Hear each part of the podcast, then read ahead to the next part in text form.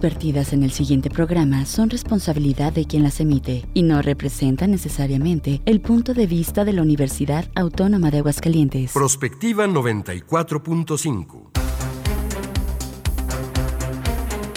Un espacio para analizar el entorno político, social y económico de la mano de los profesionales. Prospectiva 94.5. Comenzamos.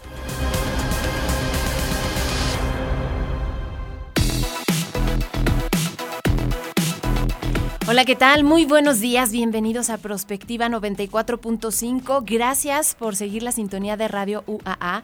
Estamos encantados porque además tenemos invitados de lujo como todas las mañanas y estamos transmitiendo desde este edificio 14 de Ciudad Universitaria con este calorcito y prepárese porque, bueno, pues ya tenemos información respecto de lo que dicen los especialistas de la Universidad Nacional Autónoma de México a propósito de lo que se viene para Aguascalientes y gran parte del territorio nacional.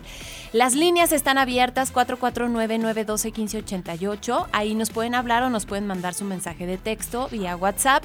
Estamos en la transmisión en vivo en Facebook Live también para todas las personas que quieran participar con nosotros. Lo pueden hacer a través de esta alternativa. Y pues ahora sí que estamos aquí a la espera de recibir sus comunicaciones. El tema del día de hoy y con los especialistas que tenemos seguramente dará para mucho y es a propósito de cómo ha venido creciendo nuestra ciudad. Este eh, pues proceso proceso de gentrificación, los nuevos fraccionamientos, a estos condominios que están creciendo, la prestación de servicios para la población y pues de la mano de los expertos vamos a profundizar en esto. Y saludo con mucho gusto a Mari Hernández como todas las mañanas. ¿Cómo estás Mari? Buen día. Muy buenos días Leti, pues ya listos para comenzar este programa que suena muy interesante, sobre todo porque tenemos aquí a nuestros invitados que son especialistas en este tema, que han visto el desarrollo de la ciudad desde hace algunos años y llevado de la mano en algunos momentos también algunos planes eh, desde pues desde la autoridad, desde el gobierno, ya sea municipal o estatal. Entonces, pues qué mejor que ellos para hablar sobre este importante tema. Y pues bueno, sin más preámbulo, vamos a comenzar con el resumen informativo.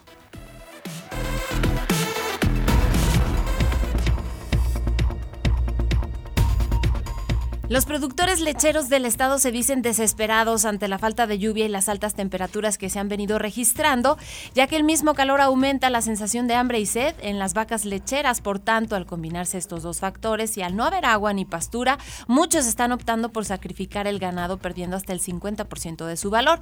Por cierto, especialistas de la Universidad Nacional Autónoma de México determinaron que la onda de calor en México podría durar entre 10 y 15 días más, así como repetir el periodo de alta temperaturas a mediados del mes de julio debido a un fenómeno meteorológico que se está desarrollando en el país.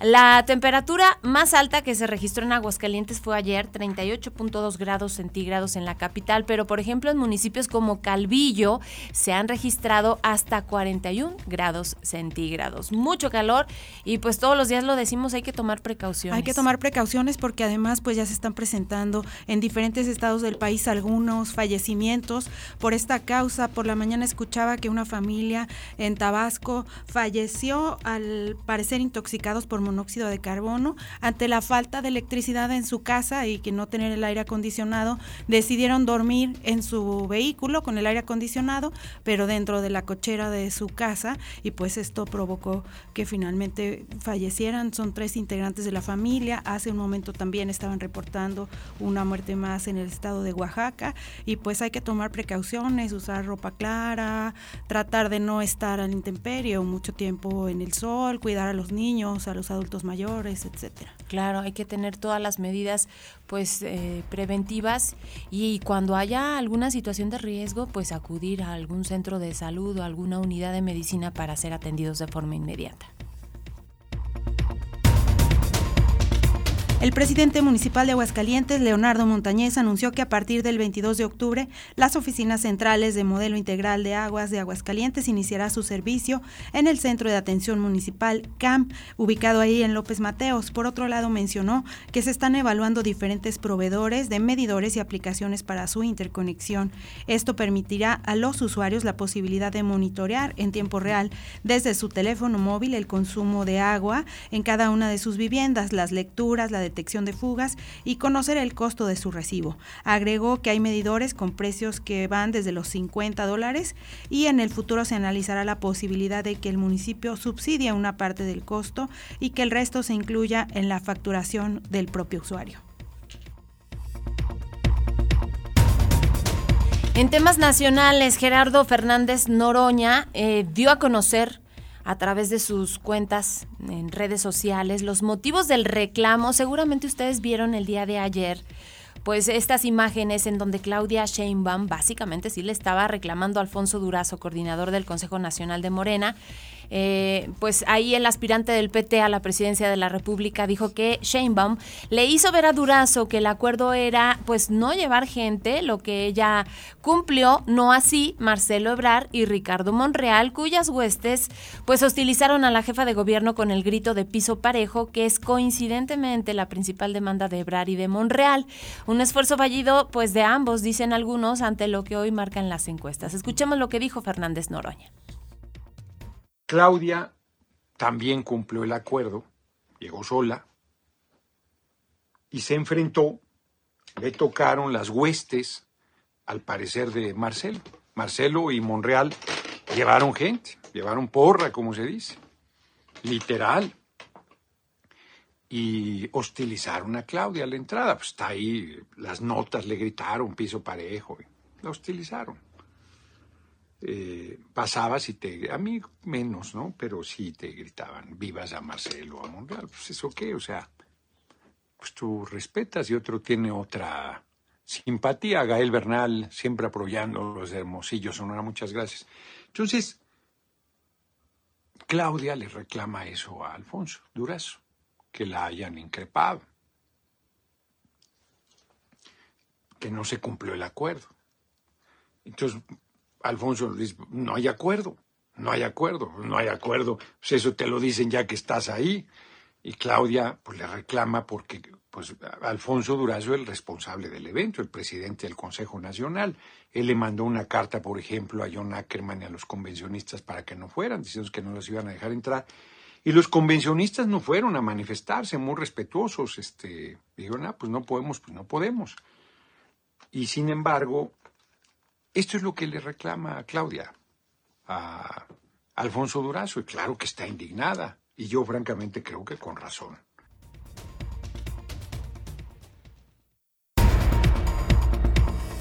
Martí Batres Guadarrama se quedará por lo pronto al frente de la jefatura de gobierno de la capital de la República. La misma Claudia Sheinbaum, jefa del gobierno de la Ciudad de México, está impulsando su permanencia y así lo comentó como vamos a escucharlo.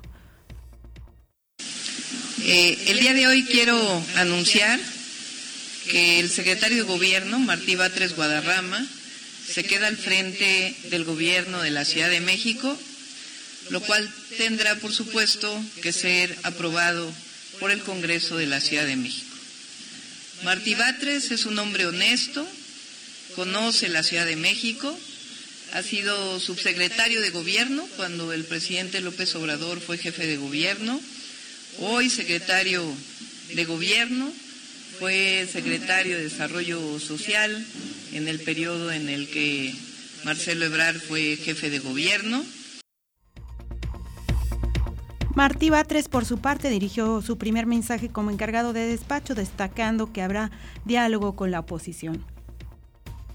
Quiero dejar en claro que tenemos que hablar con todas las fracciones parlamentarias, entonces vamos a hablar con todos los grupos parlamentarios, eh, con la mayoría y con la oposición, con todos, antes de llegar a la sesión del viernes. Eh, ya la jefa de gobierno ha hablado sobre el proceso general con, con las fracciones parlamentarias, pero vamos a hablar personalizadamente con ellos, que es muy importante este acercamiento.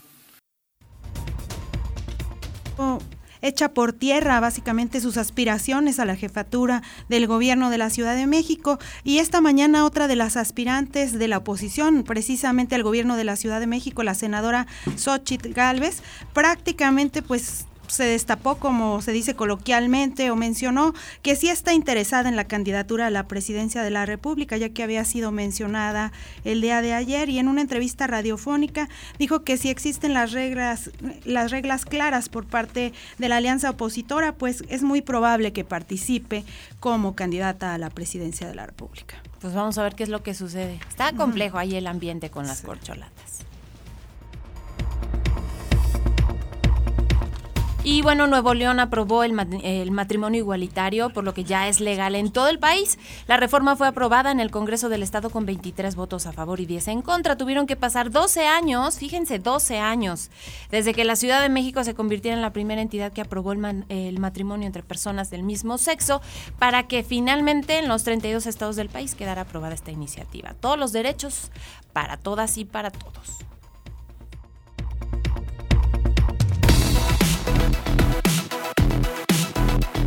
Comunícate al WhatsApp al 449-912-1588. Búscanos en Facebook como Radio UAA o en Instagram, Radio UAA 94.5 FM.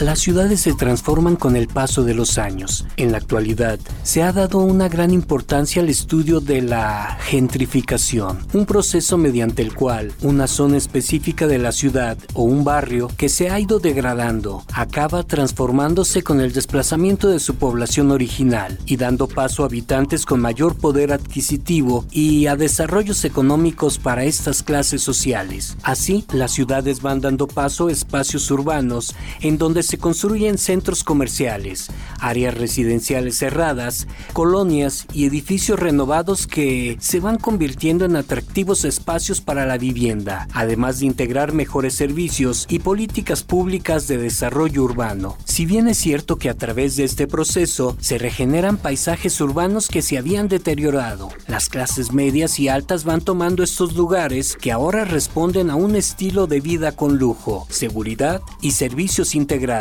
mientras se desplazan paulatinamente a los habitantes de menores ingresos, generando incluso polarización social. Esta transformación no es nueva para las grandes ciudades del mundo y de nuestro propio país, pero es un fenómeno que estamos apenas experimentando en Aguascalientes y que es importante entender para que puedan ponerse sobre la mesa los aspectos positivos y negativos de los cambios en el desarrollo urbano, pero principalmente en las políticas que deben implementarse para evitar el desplazamiento social, convirtiéndolo en exclusión. Es por ello que hoy ponemos sobre la mesa de prospectiva el cambio en materia de desarrollo urbano en Aguascalientes y los retos que esto conlleva.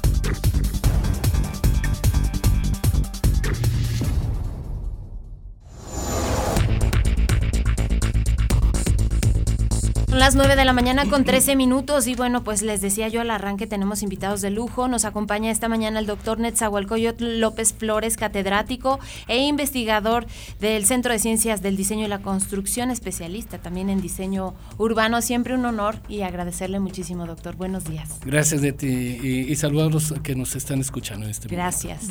También está con nosotros el maestro Francisco Javier Rodríguez Anaya, maestro en evaluación y ex titular de desarrollo urbano en el municipio de Aguascalientes. ¿Qué tal? Bienvenido. Gracias y buenos días a todos y a todo el auditorio. Gracias y bueno, también está con nosotros el secretario de Desarrollo Urbano Municipal, eh, Jaime Gallo Camacho, que nos acompaña y agradecemos por supuesto esta eh, participación en nuestro espacio. Al contrario, estoy muy agradecido de la invitación y me da mucho gusto saludar a grandes amigos como el doctor Netza López y Francisco Rodríguez, con quienes me ha tocado coincidir en diversos trabajos y temas relacionados con la cuestión urbana. Claro. Muy buenos días a la audiencia y gracias por la invitación. Buenos días. Y bueno, pues obviamente el tema de desarrollo urbano en Aguascalientes es importantísimo. Eh, escuchamos en la cápsula que vienen grandes retos y antes de iniciar este espacio yo tuve la oportunidad, Mari y yo tuvimos la oportunidad de platicar aquí con Paquito, que decíamos, me pareció algo muy valioso lo que señalabas, Paquito, a propósito de que una buena obra se defiende a sí misma. No hay necesidad de hacer modificaciones, no hay necesidad de, pues, como intervenir o reestructuras o causar molestias, etcétera. A mí me parece esto muy importante porque hemos escuchado muchos comentarios de que si Aguascalientes no está creciendo de una forma adecuada, la población aceleradamente está aumentando y con ello, pues, las colonias y vemos, por ejemplo, puntos hacia el oriente de la ciudad muy poblados. ¿Qué está pasando al poniente? Porque allá vemos muchos fraccionamientos cerrados que se convierten en focos de inseguridad y que pues es la tendencia en Aguascalientes. Entonces quisiera que nos dieras una perspectiva a propósito de esto. Sí, gracias. Eh, bueno, comentar por ahí, la ciudad hay que verla con sus diferentes capas. Eh, esto me viene ahí en lo que comentábamos hace rato, cuando yo estudiaba urbanismo, que desde aquí es urbanismo, cuando ves que llevas una mezcla de diferentes materias que tiene que ver pues, con la capa del medio ambiente, que tiene que ver con la capa física, el propio diseño de la ciudad, con la capa misma de la movilidad de la ciudad, de la infraestructura de la ciudad, con la misma capa social. Y algo que nos tiene que dar un urbanismo positivo es precisamente la conjugación de todas estas capas. Yo le pregunto luego a Panchito que si podemos distinguir la diferencia entre un urbanista y un urbanero. Y él se las va a explicar ahorita. Eh, bueno, un urbanero pues es alguien que maneja un transporte público y un urbanista es alguien que diseña o que de alguna manera planea la ciudad. Pero en este sentido, y ahorita lo estamos viviendo con esa parte de la ola de calor, que, que le echamos la culpa precisamente de esa transformación que tenemos de nuestro medio ambiente, y luego al rato que vengan las lluvias torrenciales también le vamos a echar la culpa al medio ambiente y la contaminación le vamos a echar la culpa al medio ambiente y la falta de agua le vamos a echar la culpa al medio ambiente, etcétera, etcétera. Entonces algo que nos dice es que algo pues no estamos haciendo del todo bien. Creo que algo que nos ha faltado dentro de esas capas pues es ser más responsable por una de las capas de medio ambiente. Pero cuando analizamos la capa de movilidad también nos damos cuenta que ya esta ciudad pues para transitarla se ha vuelto también caótica, es decir, por más pasos a desnivel, por más cuestiones que hagamos, pues, seguimos viendo infinidad de accidentes, infinidad de, problemas viales, infinidad de problemas para el transporte público, infinidad de problemas para el ciclo, el ciclo vía, infinidad de problemas para el peatón. Cuando vemos la, la parte social, pues también vemos que la parte social pues también nos faltó algo ahí que de alguna manera no generamos los equipamientos, no generamos la parte de convivencia social pues para amortiguar o amortiguar esos problemas sociales que tenemos el día con día. Entonces yo creo que algo que es importante aquí es una ciudad que no es vieja, yo les decía, es una ciudad que en los, en los 50 no rebasaba eh, el primer anillo. Para la década de los 50 la ciudad estaba confinada a lo que era el primer anillo, es decir, tenemos 80 años donde la ciudad realmente se nos salió del primer anillo y pareciera ser que esta demografía y este crecimiento pues nos ha generado algunas complicaciones y algunos eh, problemas en todos los ámbitos. Bueno, no está nueva, ¿eh? Panchito ya va a cumplir 448 años el próximo mes de octubre. La, la, fundación de la ciudad pues es de 1575, pero vamos, eh, eh, a lo que me refiero, bueno, sin, sin irnos, era una ciudad rural, por así decirlo, era una ciudad que de alguna manera no rebasaba el primer anillo, o sea, era una ciudad compacta, era una ciudad que no rebasábamos los 200 mil habitantes, hoy ya estamos en una ciudad de un millón de habitantes y pareciera ser que como que se nos desbordó, como que no tenemos un control sobre todos los aspectos que tienen que ver con la ciudad. Algo que también tenemos que hacer es partícipes en la ciudad precisamente, la ciudad se hace colectivamente. Entonces algo que tenemos que hacer es que todos los sectores y todas las entes de la ciudad que intervienen en la ciudad participen precisamente en todos esos fenómenos que tienen que ver con, con la ciudad. Es decir, que el peatón eh, respete al ciclista, que el ciclista respete al peatón, que el constructor respete el medio ambiente, que los ciudadanos respeten el uso del agua. O sea, cada uno de estos componentes tenemos que verlo para entonces sí lograr un, urbanismo positivo. Y quiero aprovechar, aparte de los 50 años, pues, para felicitar a la universidad que tiene 50 años, va a cumplir 50 años, ya casi me alcanzan. Entonces ahí, ahí, vamos, ahí vamos, entonces ya van a llegar al tostón y pues felicidades. Doctor, este, sobre todo el desarrollo de, por ejemplo, la zona centro y este fenómeno que se denomina la gentrificación, también lo estamos viendo aquí en nuestro centro de la ciudad y lo hemos visto ya en otras ciudades como la Ciudad de México, en donde colonias como la Roma o la Condesa, pues se han ido convirtiendo y desplazando un poco a la gente que vivía antes ahí. ¿Está pasando eso aquí en Aguascalientes? ¿Y cómo evitar que eso sea un fenómeno de exclusión y no solamente de desarrollo. Creo que sí, sí, en Aguascalientes sin duda alguna estamos ya en un proceso también de segregación, de gentrificación, en el cual pues hay ciertos sectores donde son habitados por cierto grupo sociocultural y económico de la población y eso lo distinguimos claramente en la ciudad, en el sector norte, el poniente, el oriente, lo que es la zona centro. Pero me gustaría enfatizar en que pues las universidades tenemos una responsabilidad muy fuerte en ello, porque a fin de cuentas generamos y aplicamos conocimiento. Y precisamente un egresado como Francisco y usuarios de la planeación como aquí el maestro Jaime Gallo, pues han, han, se han rodeado de urbanistas, de egresados de la universidad, y lo que enseñábamos en la universidad era la expansión urbana. Precisamente la carrera de urbanismo en sus principios eh, estábamos ubicados en un paradigma que era un paradigma que dominaba a nivel internacional, que era la zonificación. A partir precisamente de las zonificaciones que se inician. Creíamos que lo mejor era eso. Y no más Aguascalientes, en todo México y en el resto del mundo. Y íbamos expandiendo la ciudad y íbamos separando fraccionamiento de tipo popular, de tipo medio, de tipo residencial. Ahí es donde inicia presente esa segregación, esa gentrificación y, y, que actualmente pues ahora son espacios que son reemplazados. El primer reemplazo eh, que, que, fue reemplazado en Aguascalientes lo encontró en la colonia Las Flores. Se recuerda en Colonia Las Flores pues era un, un, área en donde habitaban ciertas personas, se extendió ahí la feria, se hizo una plaza pública que una plaza y a partir de ahí hubo un cambio de población junto con las fuentes, las Américas, y, y fue quizás el primer, uno de los momentos también significativos de Aguascalientes. Y actualmente no podemos negarlo. Afortunadamente, la propia universidad, como a nivel internacional, nace unida con el nuevo paradigma urbano de 2017 de, de hacer ciudad, pues estamos tratando de revertir. Pero claro, nos va a llevar tiempo, nos va a llevar tiempo porque el ejemplo que ponemos son los ciudades. Hace 10, 15 años usamos un celular, lo desechamos y usamos otro. Pero la ciudad no podemos hacer eso. En la ciudad, desafortunadamente, tienen que pasar varias décadas para poder hacer una transformación por lo costoso. Claro. Pero está claro, que creo que aquí el maestro Jaime Gallo uh, coincidimos en que la ciudad ya no debe de seguir expandiéndose, uh -huh. debe de reutilizarse los espacios, debe de consolidarse la ciudad pero sobre todo tenemos que encontrar, ser muy creativos para encontrar esa forma para mezclar nuevamente a la población, es decir, que no se separen por grupos sociales, por grupos culturales o por grupos económicos, que volvamos a hacer dinámica la ciudad. Uh -huh. Aquí es importante que eh, el maestro Jaime Gallen, Gallo nos platique a propósito de cómo se está reorientando, porque vemos, decíamos al principio, zonas ya muy pobladas, qué es lo que necesita Aguascalientes para crecer de una manera más ordenada y que no pase esto que está diciendo el doctor en el sentido de no ir alejando a las personas, de que las eh, colonias no cuenten pues con estos lugares de esparcimiento, que el centro pues básicamente se quede lleno de comercios y que no haya gente que viva ahí, etcétera.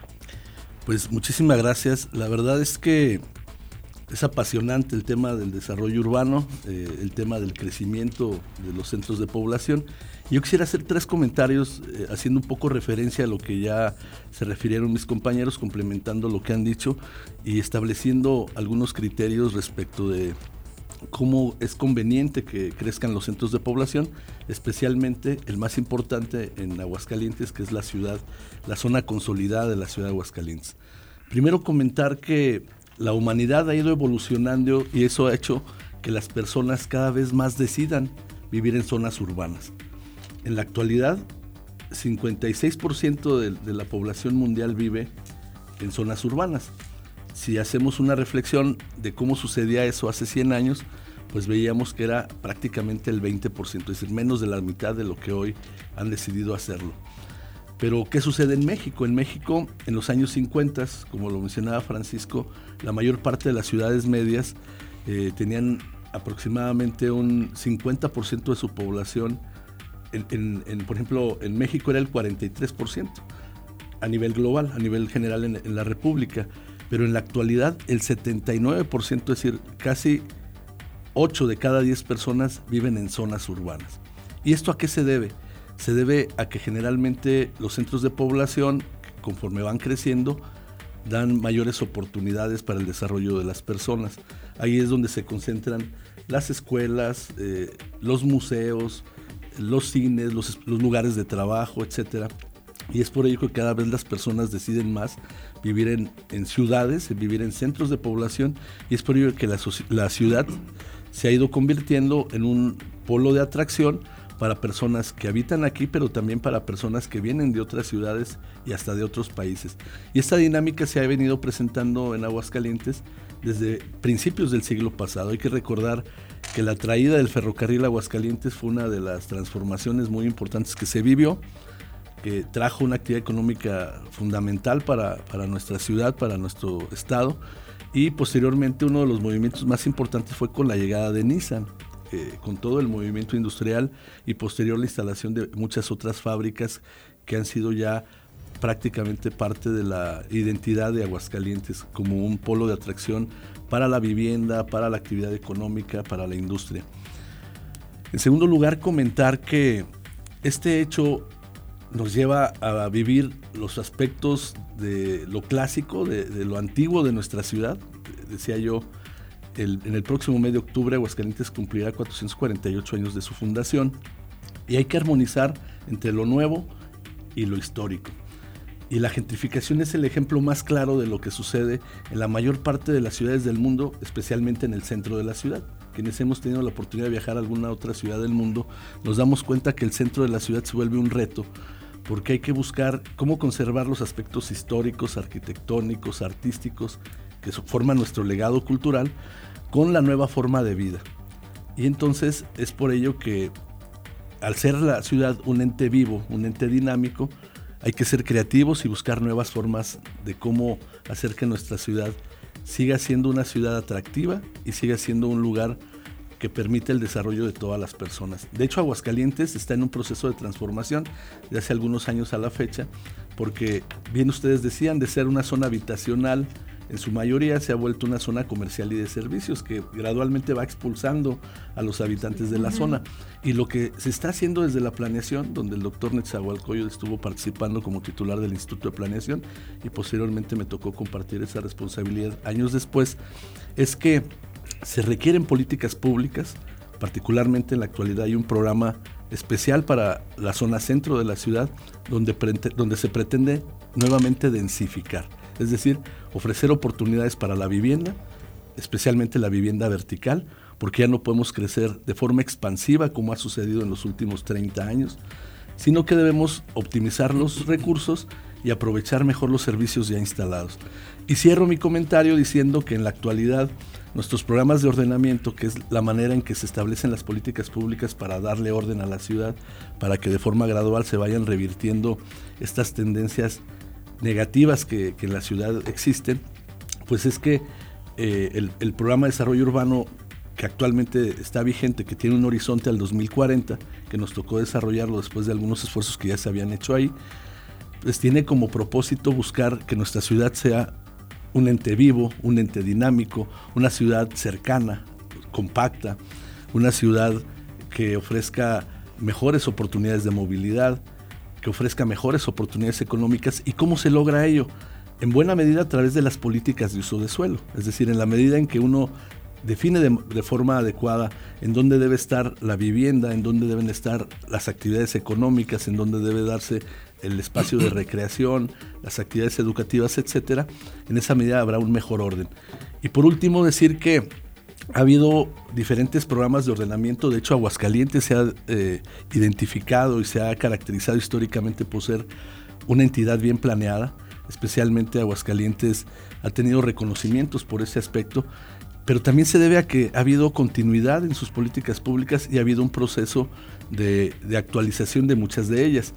Es cierto que nuestra ciudad tiene en la actualidad algunas externalidades que se han salido de control de lo que inicialmente se había planeado. Y el ejemplo más claro es que el programa de desarrollo urbano al 2030 establecía el que la ciudad no siguiera creciendo. Y esto de forma gradual fue propiciando que muchos desarrolladores de vivienda se fueran a los municipios de San Francisco de los Romo, Jesús María, y eso fue haciendo que la zona metropolitana creciera. Y generó, por ejemplo, que en San Francisco de los Romo, desafortunadamente, se generaran muchos espacios donde las viviendas están deshabitadas. Se volvieron viviendas dormitorio, donde la gente solamente iba a dormir mientras durante el día estaban en su trabajo, en la casa de los suegros, en la casa de los abuelos. Y el hecho de que esas casas estén deshabitadas se vuelve un espacio propicio para la delincuencia, para el vandalismo y gradualmente se van quedando vacías.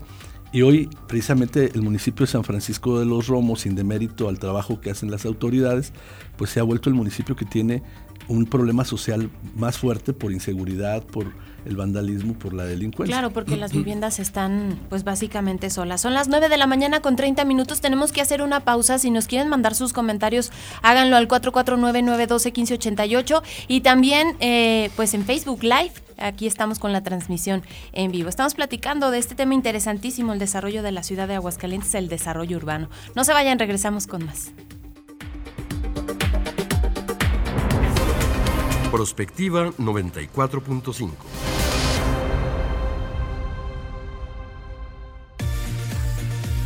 XHUAA 94.5 MHz de frecuencia modulada. Estudios y oficinas en el edificio 14 de Ciudad Universitaria. Aguascalientes, México. Radio UAA. Proyección de la voz universitaria. Buenas tardes. ¿En cuánto tiene el kilo de carne? Buenas, en 300 pesitos, pero compró Iberdrola. ¿Y la fórmula láctea? 250 pesos, pero nacionalizó litio. ¿Y el huevo? En 60, pero construyó un aeropuerto que nadie utiliza. Bueno, ya, ya, señora. ¿Y eso de qué me sirve si no me alcanza para nada? Pues se va a quedar con hambre, pero al menos ya tiene otros datos. No podemos vivir de otros datos. PRD. Claro, en la fiesta te metes lo que sea para pasarla bien, pero en realidad, ¿sabes qué te estás metiendo? Muchas drogas químicas son elaboradas con ácido muriático, sosa cáustica y reticida. Ahora el narco añade fentanilo para engancharte desde la primera vez. El fentanilo mata. Es 50 veces más potente que la heroína. 200 personas mueren al día por su consumo. No te arriesgues. No estás solo. Si necesitas ayuda, llama a la línea de la vida, 800-911-2000. Secretaría de Gobernación, Gobierno de México. Te compartimos logros universitarios. Cuenta la UA con importantes patentes en materia de salud con posibilidad de ser comercializadas en el mercado. Son 17 proyectos de investigación, de los cuales 8 tienen patentes ya autorizadas y 9 más se encuentran en proceso. Estas patentes son resultado de investigaciones desarrolladas desde la máxima casa de estudios, ya sea por profesores investigadores, estudiantes o administrativos que detectaron una necesidad en la sociedad y pudieron desarrollar un proyecto que diera solución a ello. 85% de las patentes son proyectos en materia de salud, con lo que se da respuesta a diversas problemáticas que van desde tratamientos para cirrosis, situaciones dentales, casos de alergias y problemas en la piel. La Universidad Autónoma de Aguascalientes cuenta con un portafolio tecnológico que puede ser consultado en la página www.vinculacion.uaa.mx, en donde podrán encontrar la información completa y los medios de contacto. De esta manera, la institución continúa dando muestra de su compromiso por estrechar lazos de colaboración para impulsar y aportar al desarrollo de conocimientos que generan impactos de valor en la sociedad. En este momento, las 9 con 33 minutos. Prospectiva 94.5.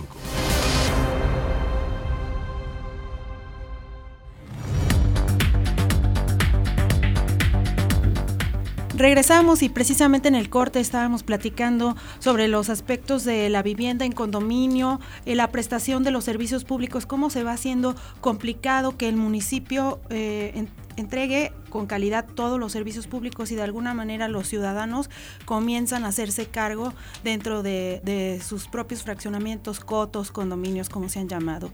No sé quién quisiera Fíjate, María, yo quisiera este iniciar con un breve comentario para hacer la palabra a mis compañeros.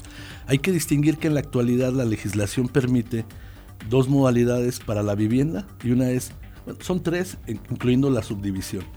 Eh, en el caso de, de, nuestra legislación está el modelo del fraccionamiento, donde una vez que un promotor inmobiliario, un promotor de vivienda eh, desarrolla un proyecto, construye, edifica, urbaniza, le entrega al municipio todos los servicios para su administración y mantenimiento. Posteriormente tiene la figura del condominio donde lo que está al interior de, ese, esa zona de vivienda es propiedad privada y solamente se municipalizan las vialidades externas y los servicios, el agua potable, drenaje, alcantarillado, alumbrado, áreas verdes que están fuera del condominio.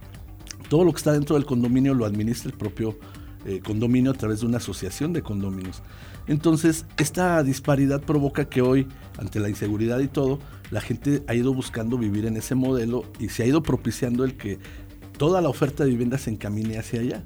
Y las estadísticas son muy contundentes, al muy contundentes al respecto.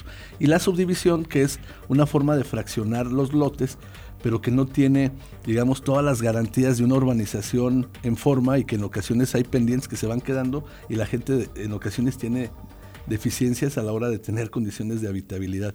Pero le cedo la palabra a mis compañeros. Bueno, lo que comentas, Jaime, es muy importante, o sea, porque una cosa es el fraccionamiento cerrado y otra cosa es en régimen de propiedad. Y, entonces lo que quiero enfatizar en eso, puedes vivir en un fraccionamiento cerrado sin que sea condominio. Es decir, donde también el municipio puede dar los servicios. Hay fraccionamientos que se han cerrado. Tenemos vergedes, tenemos el fraccionamiento de, de, río, tenemos varios. Pero cuando tú adquieres en condominio, es propiedad privada y en efecto el municipio está imposibilitado de poderte dar los servicios. Entonces hay que distinguir. Una cosa es, tener un fraccionamiento con bardas, que ya genera un problema en sí mismo, lo hemos comentado y ahorita podemos eh, ahondar en ello. Y otra cosa es comprar en condominio, que en ese momento sí es responsabilidad agua, eh, drenaje, pavimento, alumbrado público, si tienen un pozo y se descompone, es responsabilidad de los condóminos, no del ayuntamiento. Una de las partes que hay que resaltar y que tenemos que trabajar todos los urbanistas y los que participamos de esos temas, precisamente en lo que es la organización y la convivencia social. Es decir, en que la sociedad vuelva a apropiarse de su espacio, vuelva a retomar la ciudad hacia cierta parte de la ciudad y cuide la ciudad. Hemos llegado a la parte del aislamiento, a la parte donde no me importa cuidar las áreas verdes, no me importa cuidar la calle, no me importa invadir la calle, no me importa el vecino, no me importa el de enfrente, primero yo, luego yo y después yo. Y eso lo vemos reflejado en todos los temas, ¿no? Si hablamos de movilidad, pues todo el mundo le vale invadir la banqueta con lo que sea, porque aquí pongo lo que sea. Cuando hablamos de las áreas verdes, la destruyo porque no tengo idea. Cuando hablamos del uso de la vía pública en todos los sentidos, lo vemos también. Entonces algo que es importante y, lo, y eso lo vemos reflejado inclusive en los condominios que decíamos, en los edificios, ¿no? O sea, yo me hago cargo de mi departamento, pero no sé del de abajo, del de arriba y aquello cae en un deterioro, ¿no? Entonces, o en el área común, o en el área, qué sé yo. Entonces, creo que es importante que aquí tengamos que trabajar precisamente en el rescate de lo que son los espacios urbanos. Eh, hay ciudades que han tenido éxito precisamente en rescatar eh, zonas que caen precisamente en el abandono, que caen en manos de, de, la sociedad mala, malamente, en que se apropian inclusive de calles que no puedes inclusive ni transitar, de calles que son inseguras, de calles que son inclusive llenas de, de maleza, de basura, etcétera, etcétera. Yo creo que esa es la parte que tenemos que hacer, una ciudad eh, vivible, una ciudad donde cada uno de nosotros nos sintamos parte de ella, ¿no? Eh, regresar un poquito a aquel concepto del barrio, aquel concepto, pero del sentido del barrio positivo, del barrio de que pertenezco. Cuando yo me refería hace rato que decía Jaime que la ciudad tiene sus cuatrocientos y tantos años, eh, la ciudad moderna como tal, y algo que eso no lo habíamos visto, porque también a nosotros, y lo voy a decir yo en lo personal, o sea, la ciudad de Aguascalientes que yo conocí en mi juventud, a la ciudad de Aguascalientes que es ahora, es otra ciudad. Ha cambiado muchas cuestiones, han cambiado las cuestiones de la tecnología, las cuestiones inclusive de los centros comerciales. Para bien y para mal, ¿verdad? Las cuestiones de...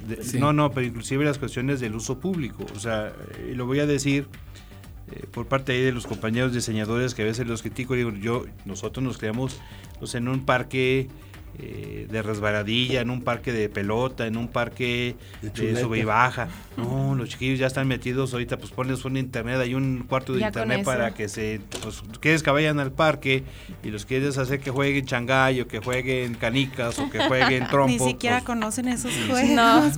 esa es la parte que también creo que a, todos nos alcanzó, que la ciudad también va evolucionando. Y hoy en lugar de parque prefieren irse a un centro comercial, Panchito. Sí. Pero qué tanto, eh, en, hablando de esto precisamente, hay una falta, como tú decías, de que nos o una deuda que tenemos con el medio ambiente, creo que como ciudad, y se han hecho varios planes, por ejemplo, hay que destacar lo de línea verde, lo de los planes de bosques urbanos, pero como que no se ha consolidado eh, sinceramente un proyecto en donde se estén desarrollando áreas, este, áreas verdes y áreas de cuidado del medio ambiente y de recreación.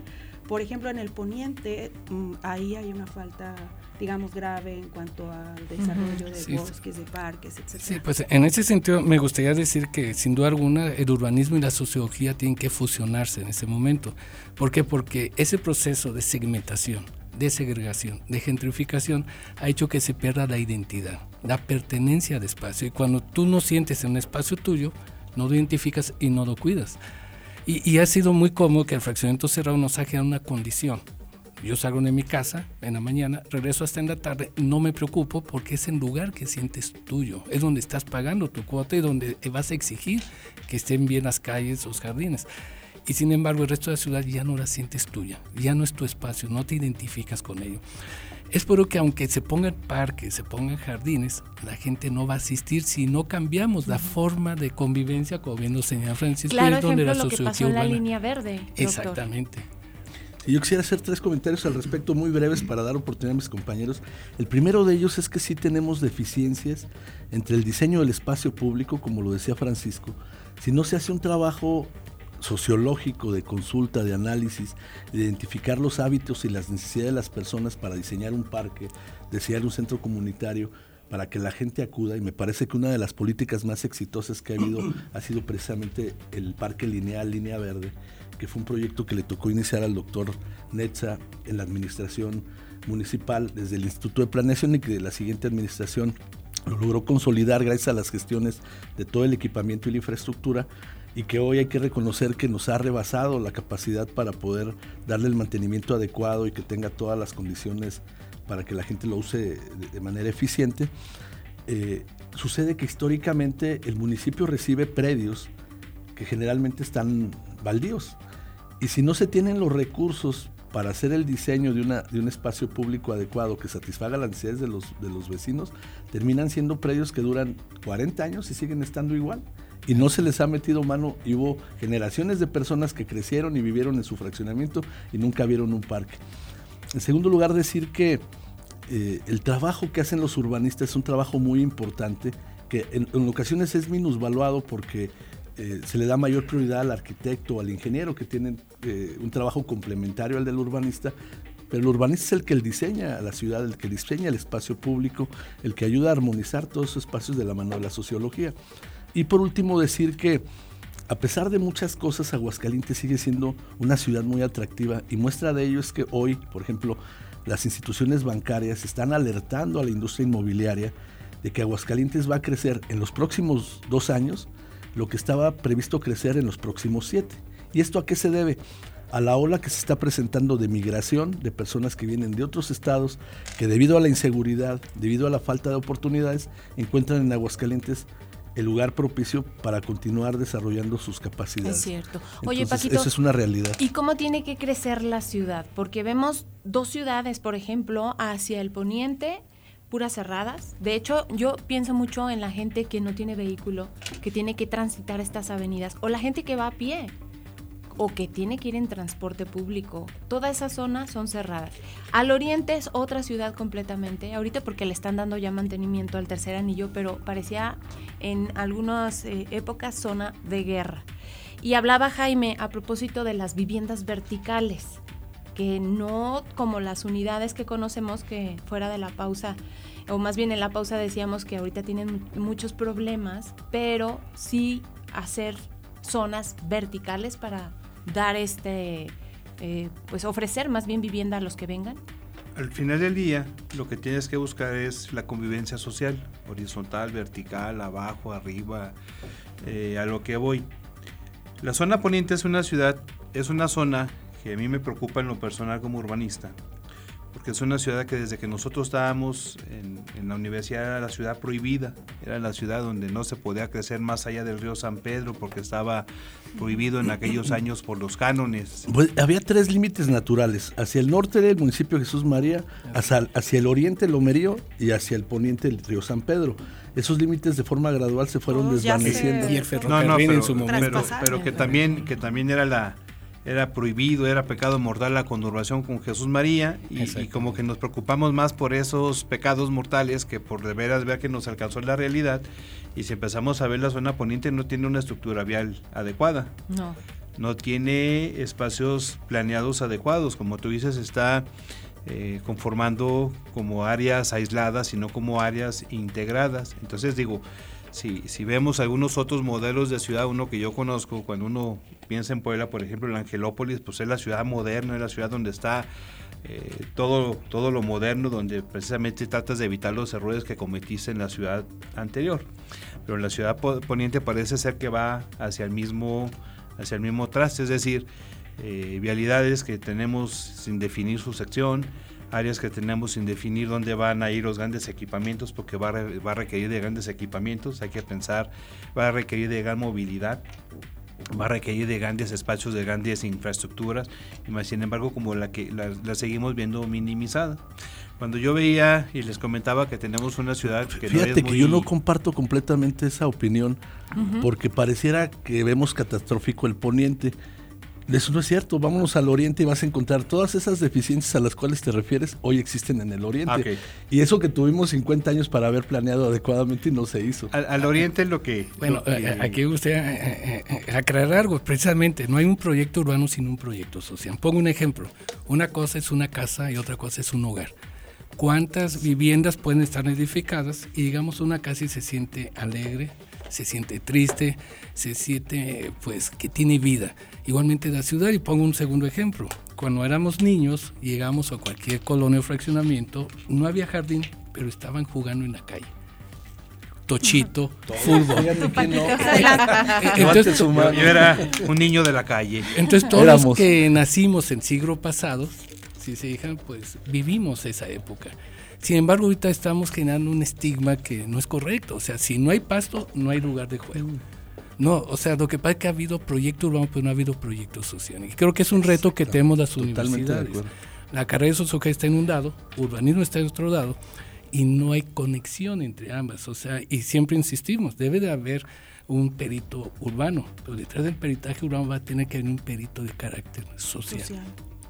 ¿Por qué? Porque no es hacer un edificio, no es hacer un fraccionamiento, es, generar un proyecto social.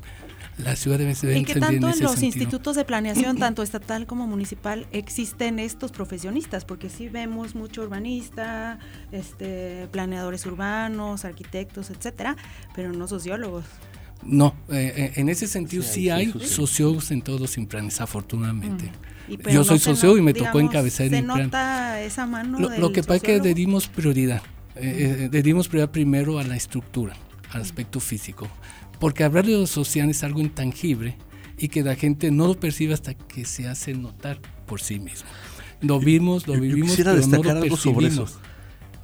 Yo creo que si ustedes comparan las ciudades en donde existe un instituto de planeación de donde no existe, los institutos han ido en forma gradual estableciendo algunas condiciones y políticas sin que esto sea todavía contundente y hay que aclararlo porque Panchito me va a decir, acuérdate que cuando surgió el, el Implan se decía sin plan, porque inicialmente pues eh, todo el mundo tenía escepticismo sobre el funcionamiento de esta institución, pero con el paso del tiempo, con un buen liderazgo en los institutos, con un equipo de gente profesional, bien capacitada, se ha ido logrando establecer programas de ordenamiento, políticas públicas que ayuden a ir ordenando la ciudad. Y sí se nota el contraste de ciudades donde no se tomó en cuenta la planeación y donde sí se ha tomado en cuenta desde un instituto o desde la misma autoridad. Y ya nos tocó vivir esa experiencia tanto al doctor como a mí, porque ambos estuvimos involucrados en la Asociación Mexicana de Institutos de Planeación, como presidente él en un periodo, después yo como presidente en otro, pero sí hay una diferencia muy importante. Y desde luego la tarea de un instituto de planeación es armonizar todas las áreas del conocimiento para lograr un proyecto social, un proyecto urbano que haga viable el desarrollo de las personas. Y yo creo que en esta parte es importante las vialidades en Aguascalientes. ¿Cómo lo ves tú, Paco? Porque pues dicen o se crean justo vialidades como por ejemplo este segundo anillo, vía continua. Si hay un accidente, hay un desmadre. Y si no, eh, pues sí, cruzas, cruzas también. Pero también sabes que no, no estamos planeando eh, espacios para que la gente pueda trasladarse en bicicleta, por ejemplo, y tampoco tenemos un transporte público adecuado. Tenemos que hablar precisamente de varias políticas de movilidad. Eh, tenemos que respetarle a cada quien la manera en la que se mueve, es decir, si tú te mueves en vehículos, si te mueves en motocicletas, si te mueves en, bicicleta. si te mueves a pie, si te mueves en silla de ruedas, si te mueves en patín del diablo. O sea, creo que esta ciudad es lo que debe de hacer, respetar y buscar esa armonización social. Pareciera ser que hemos dado todo el enfoque y todas las ganas y todo el espíritu de lo que es el vehículo y dejando desapercibido las otras condiciones. Es lo que hace falta es una muy buena mano a lo que es el sistema de movilidad. Yo les comentaba antes de iniciar que un compañero por ahí que me pregunta que cuando casi nunca agarra camión, que quiere ir a tal parte, que cuál camión agarra, y le digo pues que agarre la, la 4, o que agarre la Oriente, o que agarre la Petróleo, si te fijas son las mismas rutas de cuando nosotros éramos estudiantes, nomás ahora con Yo Voy, pero la 4 sigue pasando por donde mismo, la 11 que era la universidad sigue pasando por donde mismo, la Petróleos, entonces de alguna manera tenemos que darle una buena eh, mano a lo que es todo el sistema de movilidad, pero de veras así drástico. Fíjate que a mí me gustaría proponerles que se hiciera un programa específico para el tema de la movilidad, porque la movilidad es un tema amplio. Pero, no al yo voy, no al camión, sino a todo lo la movilidad integral. Todo lo que es la movilidad integral, o sea, es que pensamos que el yo voy es la movilidad, no, no, el yo voy es una bronca que trae ahí con concesionarios y demás. Yo creo que la movilidad tiene que ver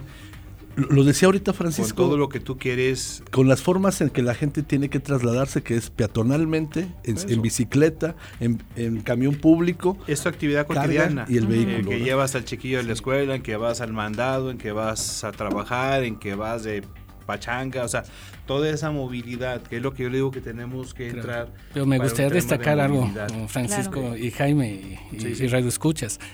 Ya tenemos un programa de desarrollo urbano, el cual no lo vamos a cuestionar. Es un programa que no habla de ciudad. Que es perfectible y que se puede mejorar. Pero no hemos creado, y creo que es lo que nos falta, los programas ya específicos. No tenemos a esta altura un programa de vialidad en Aguascalientes. No tenemos una traza de vialidades. Y, si no hay una traza de vialidades, hablando de, autobuses, vehículos, motocicletas, eh, peatonales, bicicletas, no vamos a poder articular la ciudad tenemos el cuerpo, pero no tenemos las venas, no tenemos las arterias. Y, creo que eso lo, marcamos desde cuando estuve responsable en Implan, pero se dio prioridad porque era necesario primero fijar cuál es el crecimiento, el tipo de crecimiento, lo que iba a la zona urbanizable. Pero ya es el momento y es un compromiso que tenemos como universidad y con las autoridades públicas de generar el programa de vialidad y a partir de ahí ya manejar movilidad, porque no podemos plantear movilidad si no tenemos programas específicos. No se ha hecho calles después del segundo anillo, o sea, son muy pocas. Lo que comentabas, calles inconclusas, no se están conectando, se está convirtiendo en un laberinto varios sectores de Aguascalientes. Seguimos usando la 5 de mayo como eje primario cuando era una vialidad local. Fíjate, doctor, y uno de los problemas tiene que ver con nuestra legislación. En la actualidad, la obligación de urbanizar las calles no es de la autoridad, es de los particulares que llevan a cabo proyectos urbanísticos donde la vialidad que está frente a tu predio te toca urbanizarla y muchas de las ocasiones los desarrolladores y cualquier propietario dice, ¿sabes qué? Redúceme el tamaño, ¿sabes qué? Mejor quítala. Y entonces nos metemos en un conflicto con el crecimiento de la ciudad de forma ordenada por estos factores que están del lado del particular y no porque la autoridad eh, tiene todos los medios para poder desarrollarlas. y eso tendríamos que resolverlo desde la legislación. Y con un instrumento. Yo creo que son las dos cosas. Y el seguimiento del día con día de los problemas urbanos. Así es. O sea, aquí, eh, yo en mi, en mi parte de funcionario puedo decirte muchas que dices, si esta por qué la hicimos, si esta por qué la hicimos, si esta por qué la hicimos. Sí, sí, sí, o sea, me refiero en el día con día, en el, en el la, la de escritorio. cotidiano. Pero es como la toma de decisión cotidiana. Así es como a mamá o el papá de, casa, ¿no? de casa. Tomamos decisiones al día y después lo pensamos. Hay unas que te salen bien, hay otras que no, ¿verdad? Exactamente. Sí, después reflexionamos sobre el resultado. Por eso la, planeación te quiere adelante, pues es un programa de vialidades que no tenemos. Yo creo que tenemos que hacer un esfuerzo conjunto entre la universidad y las autoridades municipales Que es de lo que siempre hablamos desde nuestra institución, tantos talentos, tantas investigaciones y tanto trabajo que se ha venido haciendo justamente.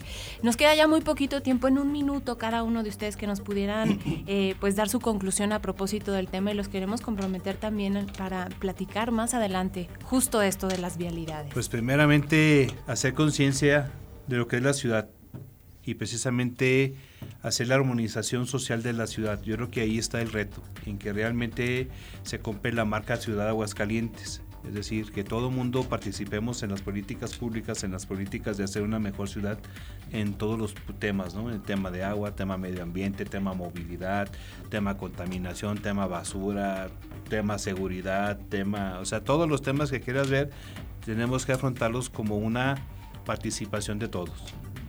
Doctor. Sí, pues primeramente agradecer a, la universidad por esta invitación. Gracias, Mari, gracias de ti. A los compañeros que son de lujo, los compañeros aquí en funciones. Y, y, y tercero, pues mi reflexión es que si no nos unimos en sector público, en sector privado, que es el inversionista, el sector social y los ciudadanos, no vamos a tener la ciudad que queremos. Yo creo que, que, estamos en buen tiempo de rehacer y reconstruir a nuestra ciudad de Aguascalientes y hacer de ella lo que todos queremos. Yo también agradecer y felicitar este esfuerzo, invitarles a que se convoque a un programa específico para ver el tema de movilidad, porque es un tema amplísimo y de mucho interés, e invitar a todos nuestros radioescuchas, e invitar a todas las personas que estamos involucradas tanto en lo público como en lo, privado, a que veamos con cariño nuestra ciudad, a que nos comprometamos con ella, a que participemos y que busquemos siempre hacer un mejor entorno. Depende de cada uno de nosotros el que tengamos una mejor ciudad. No le dejemos todo a la responsabilidad a las autoridades o a los planeadores o a los ejecutores de las políticas públicas. Desde luego, ellos tienen una gran responsabilidad, nosotros tenemos una gran responsabilidad, pero todos formamos parte de la ciudad y podemos hacer el cambio. Muchísimas gracias. Al contrario, ¿decías? Pues no, más bien agradecerles a los tres porque ha sido creo que un programa muy enriquecedor. Ya desde la experiencia de cada uno de ustedes creo que todos este, aprendimos el día de hoy mucho sobre desarrollo urbano y sobre algunas cosas que todavía quedan pendientes en nuestra ciudad. Y bueno, creo que ya es momento de despedirnos. Sí, ya nos tenemos que ir. Gracias, gracias por esta participación, por abonar a la comunidad universitaria y a la sociedad en general con estos temas que son importantísimos el exhorto a la ciudadanía, justo eso, a cuidar nuestros espacios, a cuidar nuestra ciudad, a propiciar un ambiente más armónico, organizarnos y tantos pendientes porque todos se los queremos dejar siempre a las autoridades y nosotros como ciudadanos también tenemos un gran compromiso. Agradecer a Checo Pacheco en el apoyo en los controles técnicos, gracias. Y bueno, acá está también nuestro jefe, nunca decimos, pero en la transmisión en Facebook, Vladimir, gracias, gracias por esta participación y nos encontramos mañana el tema interesante también, Mari. Mañana vamos a hablar del 3 de 3 en contra de la violencia y pues muy interesante también con invitadas también muy importantes de lujo para para platicar sobre este tema. Así que los esperamos en punto de las 9 de la mañana en Prospectiva 94.5. Gracias. Soy Leti Medina, que tengan un excelente jueves. Prospectiva 94.5 un espacio para analizar el entorno político, social y económico de la mano de los profesionales. Prospectiva 94.5.